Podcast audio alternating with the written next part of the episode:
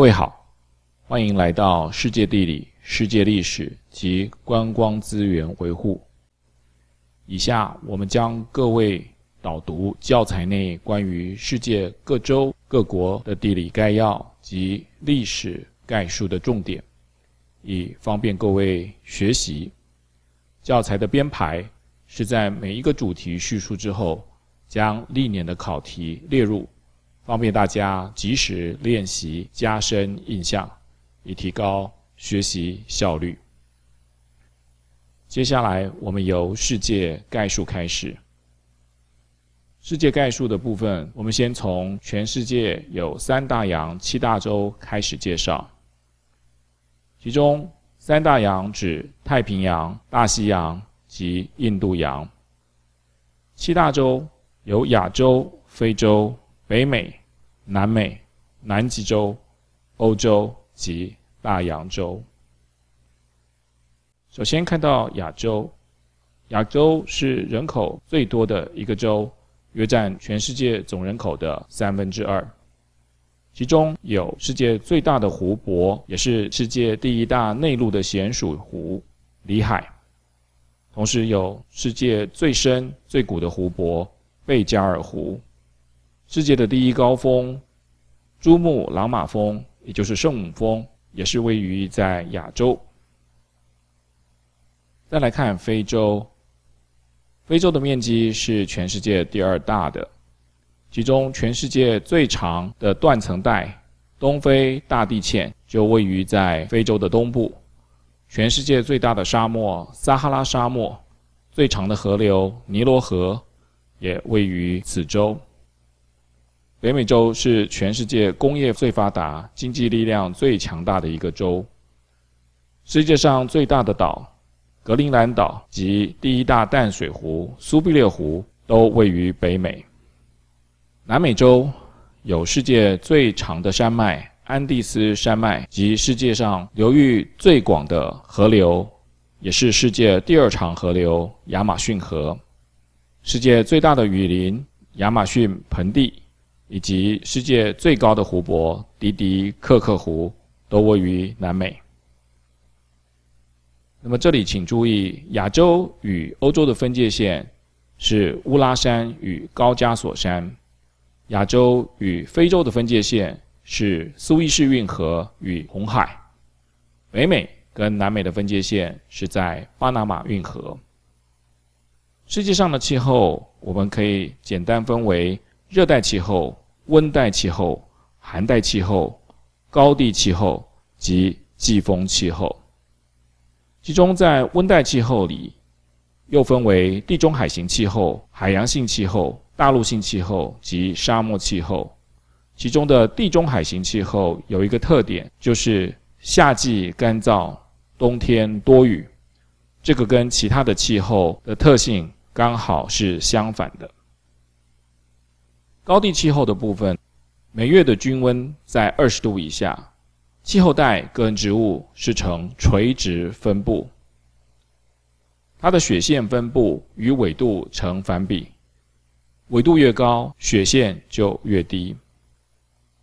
季风气候又分为热带季风气候、副热带季风气候及温带季风气候，其中热带季风气候集中于东亚与南亚。接下来我们看世界宗教。犹太教发源于西亚，于西元前两千年，主要信奉耶和华，生活的戒律是旧约圣经。基督教发源于西元一世纪，也是在于西亚巴勒斯坦地区，信奉耶稣，他的圣地为耶路撒冷，生活戒律。为新约圣经，后来分裂为三大教派，分别为基督教、天主教与东正教。伊斯兰教发源于七世纪的阿拉伯半岛，信奉真主阿拉，圣地是麦加，信徒被称为穆斯林，饮食上禁食猪肉。宗教戒律里，信徒一生必须到圣地朝拜一次，生活戒律为《可兰经》。请注意，以上的三个宗教，他们的共同圣地是耶路撒冷。佛教发源于西元前六世纪的印度半岛，其中又分为大乘佛教，又称北传佛教或汉传佛教，主要分布在东北亚。另外还有小乘佛教，又称南传佛教、上座部佛教，分布于东南亚的中南半岛各国。这里请注意，越南。是属于大乘佛教的传递。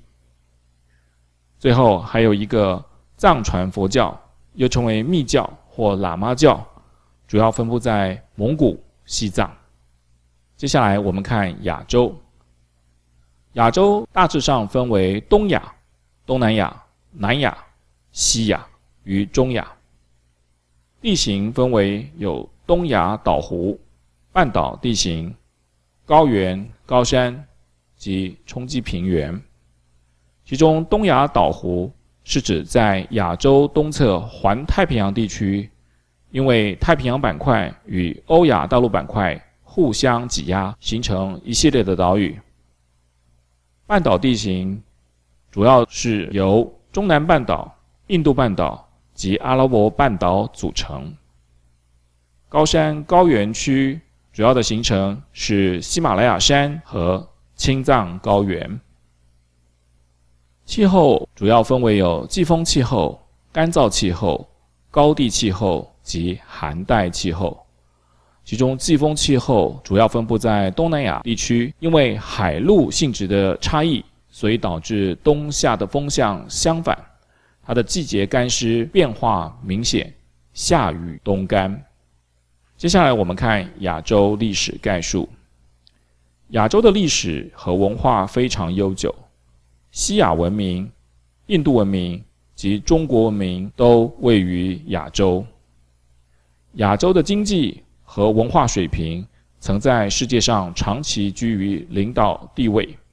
例如，西亚人制定阴历并创造黄道十二宫星座。中国人的四大发明——指南针、造纸、火药和印刷术，以及古印度人发现数学上的零，都是为世界做出了巨大的贡献。当西方古罗马崛起时，东方的中国汉朝也是一个强大的国家。罗马帝国的领土扩张到中东之时，两者开始有所交流。其中，丝绸之路就是由长安经西域和中东到达罗马。到了七元七世纪，在西亚的阿拉伯半岛兴起穆罕默德伊斯兰教的势力，征服并占领波斯和东罗马帝国在西亚与北非的领土，建立横跨欧亚非的阿拉伯帝国。西元九世纪到十二世纪，阿拉伯帝国走向衰落，但是相继占据中亚、西亚、南亚的各个王朝以及帝国，进一步加深了这些地区的伊斯兰化。同时间的中国宋朝结束了严重分裂的两百年中国，并使得中国古代的经济、文化、科技达到了新的高峰。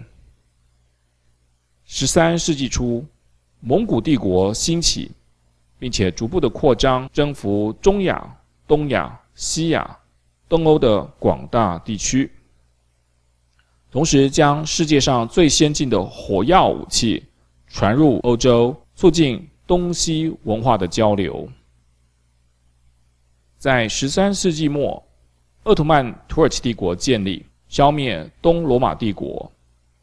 鄂图曼帝国位处于东西文明交汇之处，因此掌握东西文明的陆上交通路线，长达六个世纪之久，不止一次的实施伊斯兰化和现代化改革，使得东西文明的界限日趋模糊。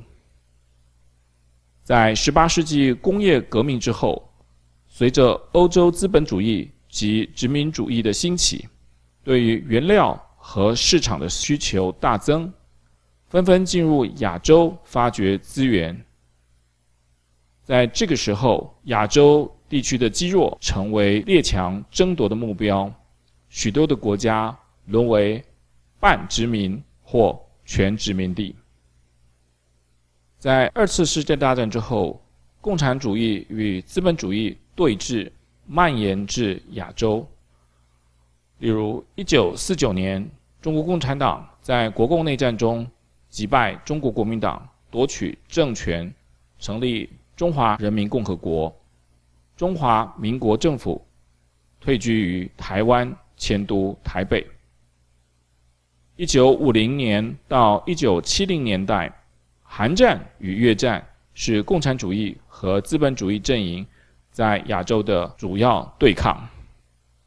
在二次世界大战后，西亚和南亚的各个民族纷纷争取独立。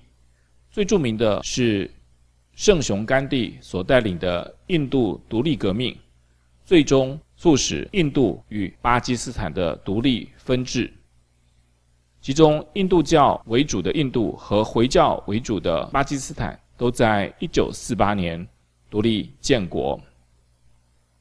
中东的以色列。和巴勒斯坦的建国问题，则牵扯到宗教和民族上的严重冲突。